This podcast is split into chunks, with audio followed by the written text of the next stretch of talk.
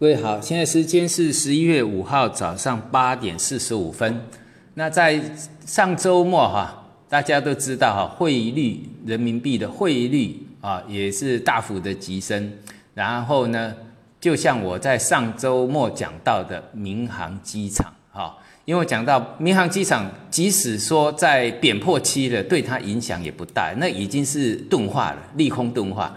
民航机场在上一周也是从七月，呃六七月开始啊，哈一一路往下跌啊，六月高点啊，五千多点跌到五千四百点，好，一共跌掉两千点，民航机场的指数哦，好，那这个跌幅远远高于关税的这个什么关税的十五个百分点，哈，那我们也看到，呃最近的人民币在往。这个七在贬的时候，最高来到六呃六点啊，已经贬破到呃来到六点九哈，六点九六点九八哈。那这个在这张的情况下，十月开始的民航机场已经没有再往下破底，所以我讲到这个叫做利空钝化啊，利空钝化啊，就这么巧哈。那个上周末就这个民航机场跳空大涨，那我们讲到你找龙头就好了啊，龙头就南方航空，结果大涨。啊，我这个不是运气好，你记不记得在更早之前，我们讲到这个政策的多头的指标是什么？是大基建，大基建的这个指标股是谁？是中国铁建，对不对？啊，那我们讲到你要有这个分辨的实力啊，不会要永永永远看这个，永远靠运气。好，我跟你讲的都不是运气。好，我也讲，我有些我讲的也不是他今天讲，明天就涨。但是呢，它的结构我们要看得懂它的趋势。趋势上，像中国铁建，我讲了，它十十元左右就是它的支撑，这是政策做多的支撑区。好，这是看得懂的，不是说去碰运气、瞎猫子去碰运气的。是看得懂它的支撑在这里，我的政策的这个支撑就是要在这个地方把它撑住，因为你可以从量价结构的形态来判断它的支撑在哪里。你要看主力它的成本在哪里，就在量价里面啊，就在量价里面，因为量就是钱，钱要扎进去来决定价钱，懂吗？量价是这样的，量你看成交量，成交量，成交量就是要用钱。多少钱堆积出来的多少量，所以我们两市都会有一个什么，每天都有一个成交量多少嘛，对不对？所以这个量才会去决定价钱。那主力呢，就是要什么？要钱来做价。那他的钱都放在哪一个部位最大？也就是我讲到的，像中国点线，它就是丢在十元，那是最它的最低成本了。它的低价区，所以它会去撑那个地方，这个叫做量价结构。好，你不是看那个什么简单的 K D M A M A C D R S I 就可以看得懂，什么这个移动平均线就让你看得懂，不是这个样子。移动平均线它有均价的概念，但是呢，它没有量的概念，所以量跟价配合起来才重要。好，所以中国铁建呢，它是不是十块钱开始往上拉，对不对？就在呃这个三个交易日前，上个上周三啊，我讲完也没多久。就拉了一根长红上来，那同样的道理，我在讲民航机场哈，当天马上跳空上来，哈，那这个真的不是运气了。我告诉各位，那你看嘛，就是我讲到了，为什么我讲到说这个民航机场，呃的这个像南方航空六块下，哎，那个很难找到这么低价的一个投资行情的，那个价值型投资，大家都认为人民币贬成这样，把它丢了跟那个跟不要的垃圾一样。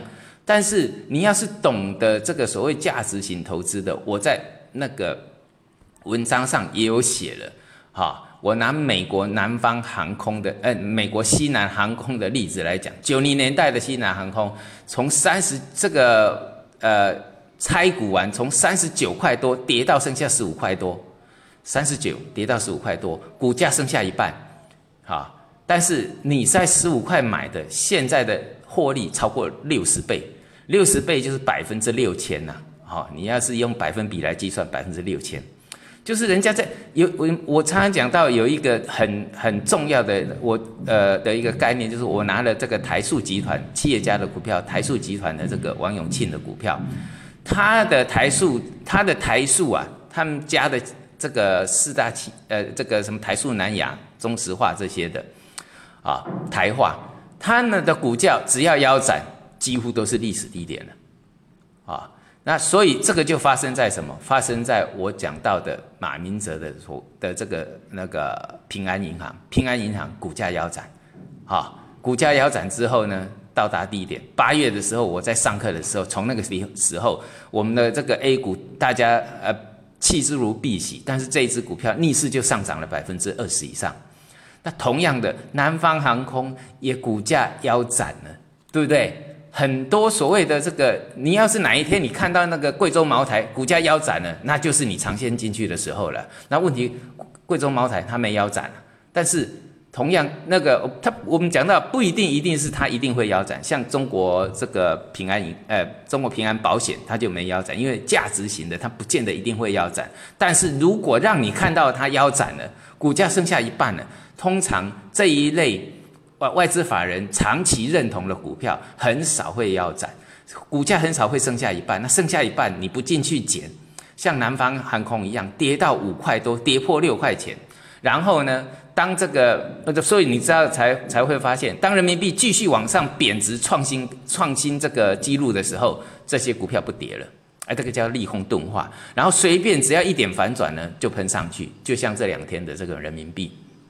好，那现在回来讲人民币，人民币的这个呃离岸行情啊，两根长黑就把空头给嘎爆啊，这个就是我讲，哎，你做空的人为什么六点二五那边啊，这个呃这个呃呃六点二五二五那个地方你不去做空，因为贬值空头才会赚嘛，做空升值多头才会赚，像现在两根。K 线两根长黑就等于它它它升值了两天，好，等于是两根长红啊，意思对这个多头而言是两根长红，啊，这些空头都这样，所以你做股票跟做这个多头空头都一样，六点二五、六点三、六点四不会去那个空头的气焰呐不会出来，那反而大家都认为会破七，然后就什么空头就嚣张进去，去怎么？这个就跟追高一样，跟做股票一样，做多的一样做股票。好，南方航空六块不买，将来八块、九块、十块，以后啊十几、二十几哈，量会越来越多，那散户才会认同。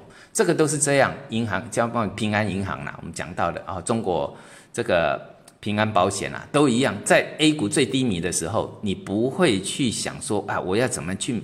我们讲到的就是价值型投资的人，我要怎么去买？啊，我要怎么去买？而不是呃，然后呢，只是说不敢，这是我讲的执行力的问题啊，执行力的问题。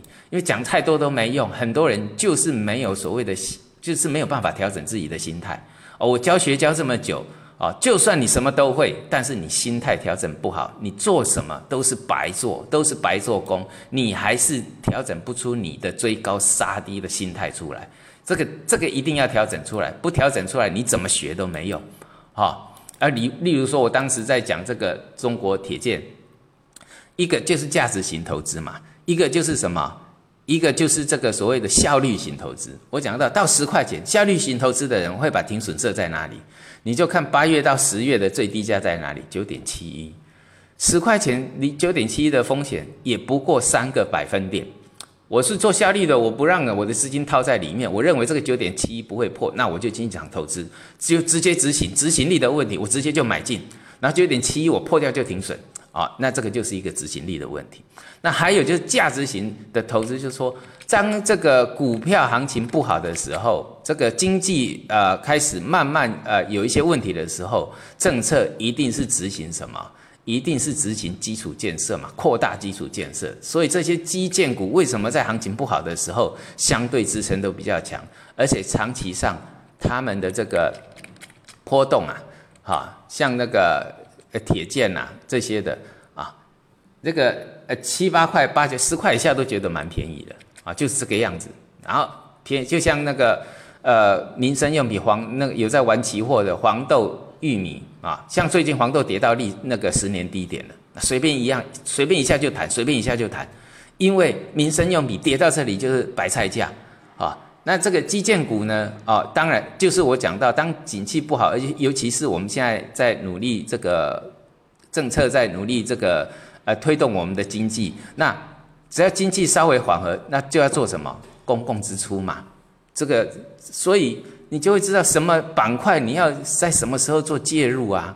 啊，像我提到了保险板块，它就是一个多头。然后呢，那个白酒板块呢，那你就是要观望啊，因为那你就把它当成是一个反弹，因为呢，这些还是要调整，然后还要打底啊，打底完的去买，没有打底的观望，就是这样。其实不会太难，但是就是你结构要看清楚。好，那最后我们再跟各位讲到刚刚刚讲到人民币的问题。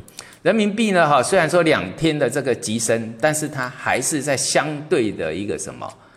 呃，相对的一个贬值的低价区啊，就是我讲到的九点八，呃，这个六点八七哈，我们讲到的是收盘价啊，盘中当然跌破了啊，盘中跌破那表示它已经转这个转强了，在在结构上它转强了，也就是说转这个贬值的结构有被改变，但收盘收盘贬破，呃，这收盘升破六点八七，那就是确定。人民币到这边，它就是一个什么？在 K 线上是盘头，也就是说它贬势就到这边告一个段落。那各位，我们讲过所谓运气的问题，没有那么好，没有所谓的运气。那人民币为什么会急贬？那上周大家都知道，习近平跟谁？跟不靠谱的特朗普通电话嘛，对不对？那关税是谁主导的？特朗普啊，啊，那。贬值是谁主导的？一定是我们政策上来主导嘛？是为了要应付这个应付这个呃关税嘛？这两个一通电话，哎，这个一定是达到达到某个共识啊，哈，对不对？因为关税本来就是这个美国要要这个对台对这个呃大陆做的一个一个一个所谓的那个政策啊。啊，也就是说，他那这个特朗普的政策，其实我们要要讲要讲讲的这个所谓以经济经济学的角度来讲，那也太无厘头了。好，但是呢，这是要以什么选举选举，就是玩弄群众心态的心的这个的的心里面来看这一件事情啊，不要用经济的角度来看啊，没有什么这就无厘头的。但是呢，他很容易操纵选举。好，操纵选举，操操纵什么？民众心理。那民众喜欢他这个一些作为，就是这样子而已。好，所以你不用经济的角度来看他，特朗普为什么不靠谱？因为他只是在什么？这个是完完完全全的政客商人。